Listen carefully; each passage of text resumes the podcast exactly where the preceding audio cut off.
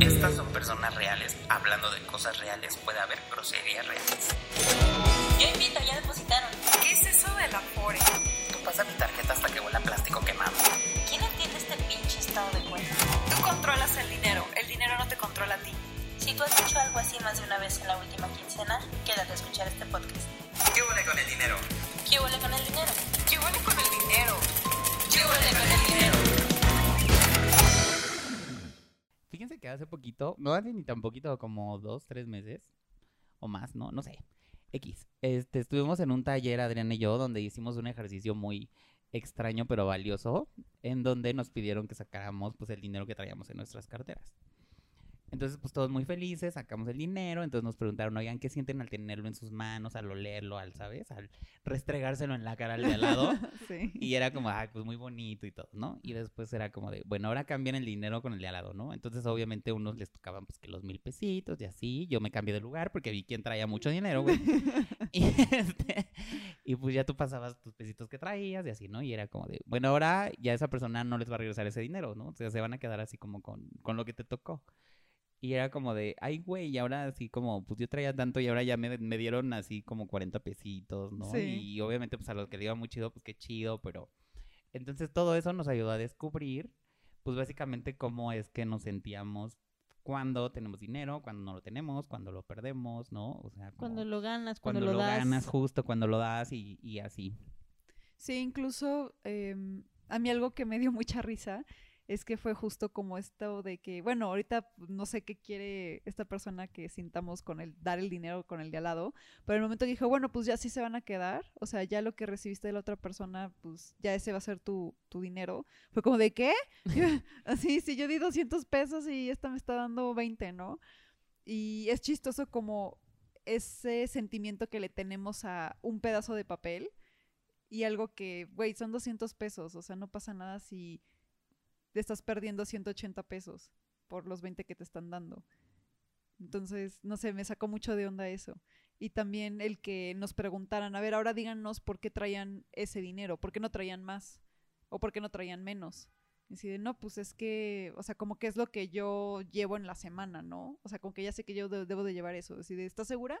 ¿O por qué, o sea, por qué justo llevabas 200 pesos y no llevabas más o llevabas menos? Bueno, total que estaba así de que en crisis, de no tengo dinero, no sé qué, estoy muy estresada, nunca me había pasado esto. O sea, de. De. Literal, estoy muy estresada porque no sé cómo va a pagar la renta, ¿sabes? Y nunca me había pasado. Entonces, y me sentía como tan agobiada que dije, "What, voy a ir al psicólogo porque, ¿qué pedo? Entonces ya fui. Entonces me hizo un bonito ejercicio con unos billetes de fake, pues. Entonces, no me acuerdo bien cómo era porque ya pasaron un par de años, pero me ponía como los billetes en la mano y justo me decía, ¿cómo te sientes? Eh, co- con, con los billetes en la mano, ¿no? Y ahora ponlos a un lado de ti. ¿Cómo te sientes? Este, ¿crees que es fácil alcanzarlos? ¿Cre- ¿Crees que es difícil? ¿Crees que no sé qué? Y luego es como ponlos en el sillón de enfrente. ¿Dónde los ves? Y así, ¿no? Entonces tú empezabas a decir, los veo lejos, los veo eh, cerca, los veo, este, ¿sabes? Entonces, como que lo hizo un poco, creo que para checar si tenía un poco problemas con mi relación con el dinero y por eso estaba como en esa situación. Y nada, fue como interesante el hacer como el research de cómo me sentía yo con el dinero cerca. O sea, e- era un poco como, ¿qué tan cómoda te sientes teniendo el dinero cerca o teniendo el dinero en la mano a teniendo el dinero lejos? ¿No? Porque hay gente que ve el dinero como una amenaza o algo que los va a controlar. No, o sea, hay gente que dice, no, pues es que, mira, qué bueno que a mí me va así más o menos, porque si yo tuviera varo, no mames, o sea, me destrampo. me destrampo, güey. Y entonces, por mucho que dicen, como que lo dicen entre broma y broma, en tu inconsciente es como, o sea, tu inconsciente que funciona buscando tu supervivencia, dice, no, güey, es que no, o sea, el dinero no va, no, no es onda, porque si lo tuvieras te desmadras y tú no quieres desmadrarte. Y así, ¿no? O sea, al final vamos arrastrando un montón de cosas de todo tipo que vienen pues desde nuestra familia, o sea, desde nuestros padres inmediatos, nuestros abuelos, ahora sí como que la herencia ideológica de la familia y por supuesto el- la sociedad del lugar donde vives, donde creciste. eh, ahora sí que tus carencias de niños, si no te querían lo suficiente y todo eso. O sea, todo eso viene a influir cómo te llevas con el dinero. Eso es todo un conocimiento ancestral que, por supuesto, Bárbara no comprendería. Exactamente, como, como todos los conocimientos ancestrales de la vida. Es justamente que nadie sabe de dónde chingados viene, pero viene y lo traemos y así, ¿no? Sí, a final de cuentas, sí es como un sexto sentido que tienes respecto al dinero, ¿no? O sea, yo después de esa ocasión que dije, sí es cierto, ¿por qué traigo siempre como una cantidad no muy Siempre grande? traes una cantidad específica. Como de por esta onda de si pierdo la cartera o me asaltan, no se llevaron mucho dinero. Justo. O sea, me puse a pensar, ¿por qué? O sea, justo, ¿por qué traigo, o sea, máximo 400 pesos en la cartera? O sea, y mínimo... Es más, a veces no traigo billetes, traigo monedas y, o sea, yo no me siento como, Por ejemplo, me choca traer monedas porque pesan. ay, sí, igual, pero Tintineas. el cambio, ¿no? no, no, Cuando caminas ahí, tintineas. no güey. tintineo, güey. O sea, al final no, hay veces que no traigo mucho dinero y hasta que me doy cuenta es como, "Ah, tengo que pasar al cajero. Pero, Ay, me caga. Yo tengo que Sí, pasar al cajero cada dos es minutos. horrible. Porque... ah, en fin. o sea, no me gusta pasar al cajero, pero fuera de eso, em, me puse a pensar mucho sobre esa situación y es como de, es que me da miedo que me roben, me da miedo que se pierda la cartera. Es como una forma de yo protegerme en que no perdí tanto. O sea, Que aparte, por dinero. el contrario, es como. O sea, de repente me. no sé si ya lo había dicho, pero bueno. De repente me he dado cuenta que. Como que cuando tengo dudas de si compro algo o no, pero me da codo, pero no sé qué, es como de, ay, güey, más gastas en la peda, no pasa nada, cómpralo. Y ese es mi nuevo estándar. no, güey. No. Es yo sé. No, pero es que a lo que me refiero es que a veces son cosas productivas, ¿sí me explicó? O sea, a veces estoy hablando de un curso, de un libro, de un, o sea, un viaje, algo padre, que la estoy pensando y digo, güey, más te gastas en pura pendejada como comprar ropa o comprar, qué sé yo, que, o sea, ¿por qué te duele el codo gastar por esto que sí es productivo? Entonces ya como que usando esa psicología me, me, me impulso a tomar decisiones. Porque obviamente si estamos hablando de cosas que a mí me gustan, pues no lo pienso, lo compré ya. O sea, si estamos hablando de ropa, de bolsas, de maquillaje, de viajes, de... mm, ¿Qué podría ser más? No sé, ciertas cosas así como la, la fiesta, que ya me gusta por naturaleza, ahí no hay... Ahí no me detengo a pensar, lo pago y no me importa. Entonces, cuando creo que puede que la adquisición valga la pena, lo comparo con lo que gasto en pura pendejada y digo, ay, ya, güey, mejor mándalo acá, va a ser más productivo y vas a tener menos dinero para la pendejada. ¿Tú identificaste cómo motivarte a utilizar tu dinero de otra forma que no sea maquillaje, bolsas y demás? Sí. Entonces, y eso está bien. Sí, justo. O sea, Sí, creo pues que es estás que- como agarrando, pero no estás como profundizando, mi querida Barbie, de dónde madres viene esa conducta con tu dinero. Ah, bueno, lo que pasa, no, eh, ¿Qué hay ha un pasado en libro- tu vida? Cuéntanos, amiga. Hay un Esto libro. es una burbuja de Estoy seguridad. en terapia. Esto, esto es, un- es una intervención Esto es acá. una intervención. No, hay un libro muy interesante que se llama Véndele a la mente, no a la gente, eh, que un poco te habla de desde dónde toman las decisiones las personas en cuanto a el manejo de su dinero y la compra y etcétera, ¿no? Entonces, por ejemplo, dicen que las mujeres en última instancia termina siendo instintivo y biológico porque antes que todo somos animales que buscan la supervivencia y primero y como el procrear después, ¿no? O sea, el permanecer la especie. Entonces te dicen, ¿no? O sea, hay como varios cerebros, está el reptiliano, el de el mono, el del perro y así, ¿no? Entonces, entre el reptiliano es el más básico que justo busca tu supervivencia, etc. Y, y la, y la preservación de la especie.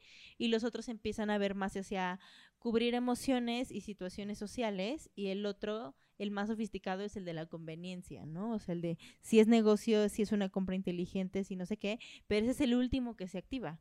El primero es el reptiliano, que es el que se maneja por el miedo, en realidad. Entonces, eh, dice que, por ejemplo, las mujeres tendemos un poco más a gastar en cuestiones de arreglo personal porque por cuestiones de que tienes que agradarle al sexo opuesto para reproducirte y que entre más, digamos, atractiva seas físicamente, tienes mejores probabilidades para conseguir un, un buen partido, por decirlo de alguna manera. O sea, alguien, un, sí, un mejor partido para reproducirte y para preservar la especie y para que tú estés como safe, ¿no? Por, el- por la cuestión de que te embarazas, entonces durante el embarazo y la lactancia estás en una etapa vulnerable. Necesitas a alguien que sea, o sea, que se ponga chido, pues, para que pueda protegerte a ti y a tu cría durante ese proceso. Como pavo real.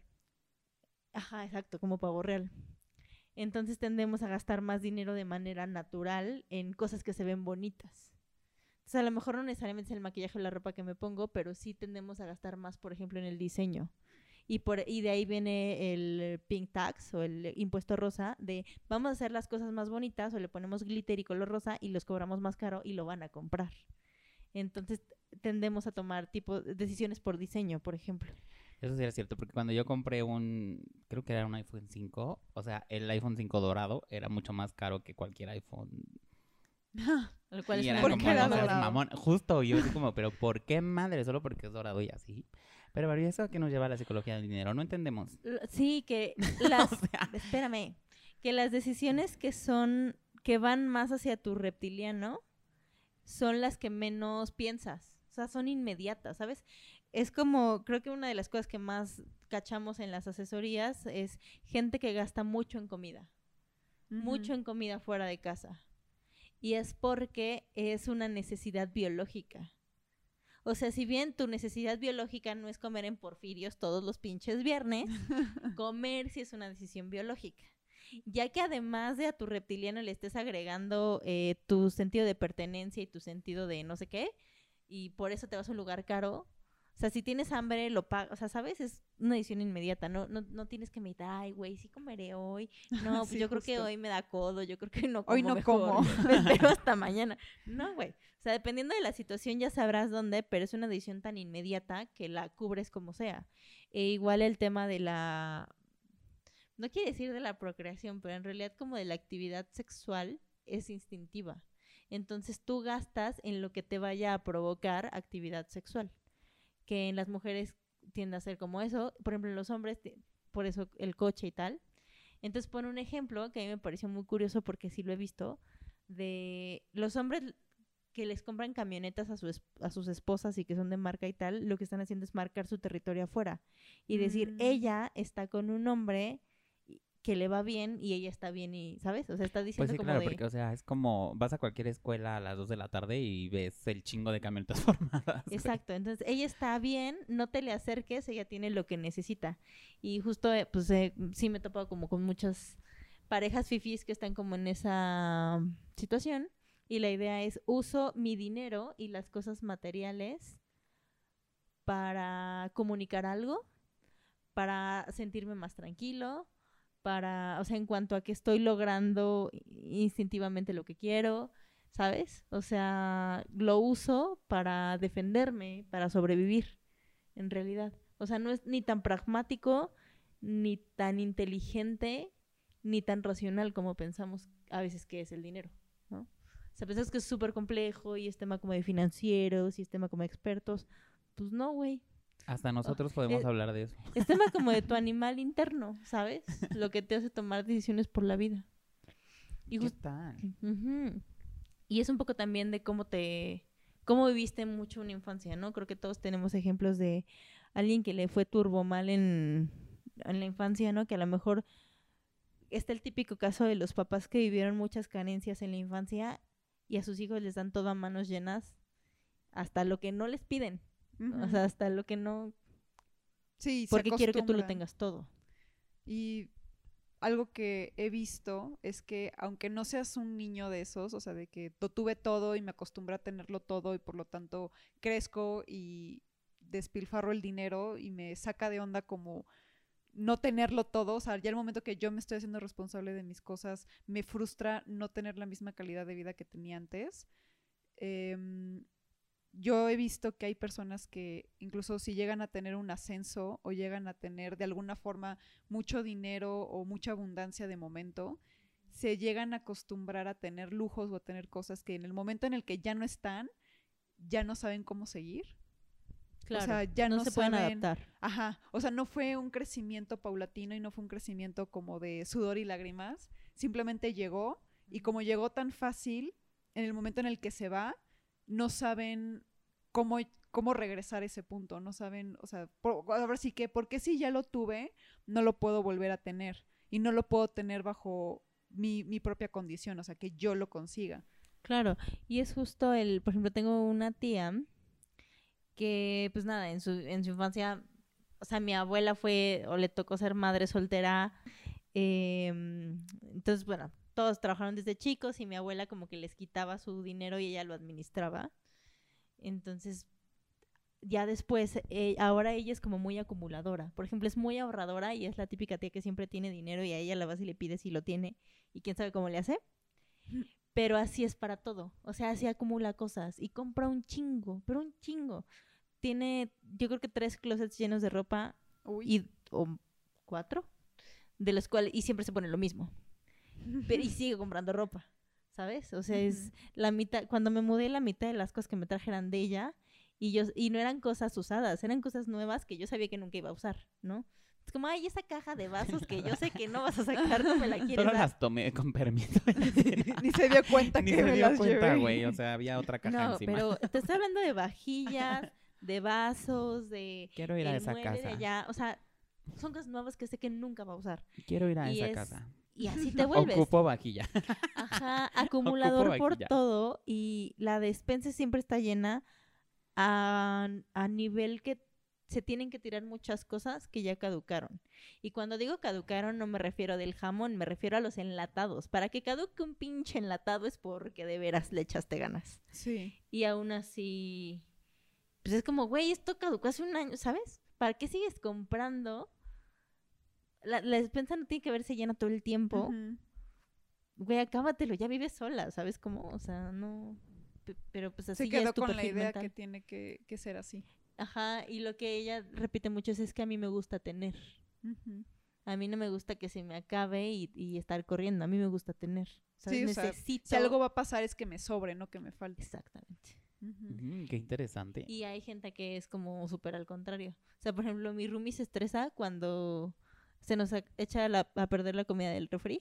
Ay, a mí también. es me como, güey, se está desperdiciando, no mames, no sé qué. Y yo como, pues sí, güey, pero pues, sorry, ¿no? O sea, ¿qué hago? Sí. se me fue el pedo. Entonces, no sé. Hay gente que igual está acostumbrada a traer dinero en efectivo porque hay que tener, por si se ofrece, y otros que decimos, ay, no, porque me lo gasto. Entonces, o sea, otros que dicen, Ay, no, me lo como- roban Yo y qué". también Ah. soy el de, de, no, no quiero traer un efectivo porque me lo gasto. O, mejor dicho, siento que así se me va el dinero. Pero siempre ando buscando, obviamente, dónde pagar con tarjeta, ¿no? Porque, Sí. porque sí, güey, porque tú no sé qué comprar las cosas. Sí, Sí, y no traes justo. efectivo, entonces, puta Exactamente, madre. entonces tienes que andar corriendo a... Sí. No, pero aquí no aceptan tarjeta. Ay, aquí se aceptan tarjeta.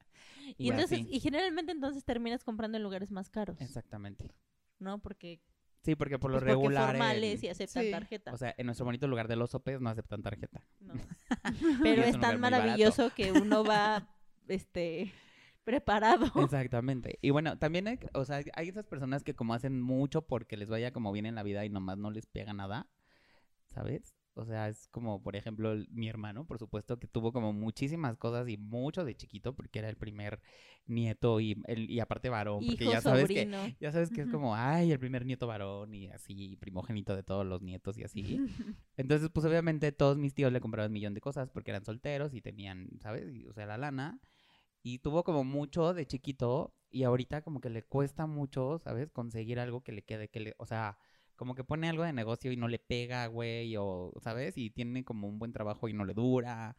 Y está así como constantemente como Rolando. buscando, ajá, como, o sea, siempre ha tenido como broncas para tener dinero. Entonces, pues eso está como muy raro. Y es que justo como eso, la gente, digo, independientemente de cuánto ganen o a qué se dedican, creo que en todas las familias y en todos los entornos hay esa persona que siempre tiene dinero, Sí, justo. o sea, a la que le vas a pedir siempre. Y hay esa otra que no importa cuánto gane o a qué se dedique, nunca tiene dinero. O que siempre está el que pide un, de un lado prestado para pagar del otro y siempre anda como así, ¿sabes? Sí, Como Rolando, pues sí, o sea, siempre le pido a Adriana para pagarle a Bárbara, pero luego le pido al Santi para pagarle a, Adriana y así, güey. Ajá. Entonces siempre está como con una deuda justo- así como muy, muy Sí, rara. revolvente. Ajá, justo. Que podríamos pensar en situaciones más superficiales que es tema de hábitos o de desinformación o de administración, pero en el fondo, en el fondo, en el fondo, ¿Te es tema de situación? inconsciente. Ajá, O es la justo. que tú, la que te sientes, con la que te sientes cómoda sobreviviendo, Sí. ¿sabes? O la O sea, gente que no sabes de, de, ¿sabes? O sea, la gente que de plano va caminando por la calle y dice, mira, 100 pesos. Y tú así como, puta madre, yo venía en esa calle y no vi nada. O sea, ¿sabes? Es como de, o- o- o- No, ¿sabes? y también Así. como la idea que traes, me acuerdo que cuando salió, no me acuerdo cómo se llamaban estos carros chinos, pero cuando salieron los carros chinos, que tú decías, bueno, yo, yo lo que pensaba era, güey, yo no voy a comprar un carro Sí. chino porque me puedo matar ahí, güey. O sea, si es como todo lo demás que hacen los chinos, No, prefiero gracias. no. Ajá. Sí. Entonces me acuerdo que un, un tío este, hablaba ¿no? de que quería comprar un carro chino y mamá le decía, no, cómprate un Nissan porque mira, son japoneses y los japoneses y echándole un chingo de porras Bueno, porque mi mamá, son chafones, pero bueno. pues no sé, mi mamá toda su vida ha comprado Nissans forever. Entonces, bueno, mi mamá echándole porras a los japoneses sobre los chinos y mi tío le dijo, no, no, no, es que este es un carro para el pueblo. Entonces yo voy a comprar ese, ¿sabes? Como Porque yo soy del diciendo, pueblo. Ajá. Y un poco como diciendo, pues sí, como no sintiéndose identificado a lo mejor con lo que proyectaban las otras marcas y sí sintiéndose identificado con lo que Es barato y con lo que es pueblo. barato y es para el pueblo. Y mamá en- según, lo que según- proyecta la marca. Ajá.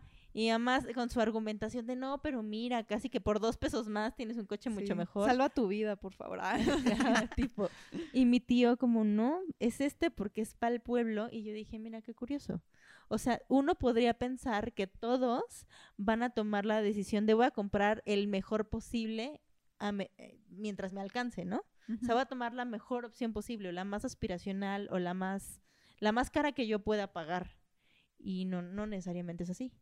No, de hecho el mexicano es todo lo contrario. Es como, ¿qué es lo más barato? Dame eso. No, no creo. No sé. Pues ha habido marcas, por ejemplo, Carrefour se fue de México precisamente por eso, porque al ser una, un súper francés, Francés. traen las cosas como, se fijan más en la calidad y en el servicio, por lo tanto es más caro.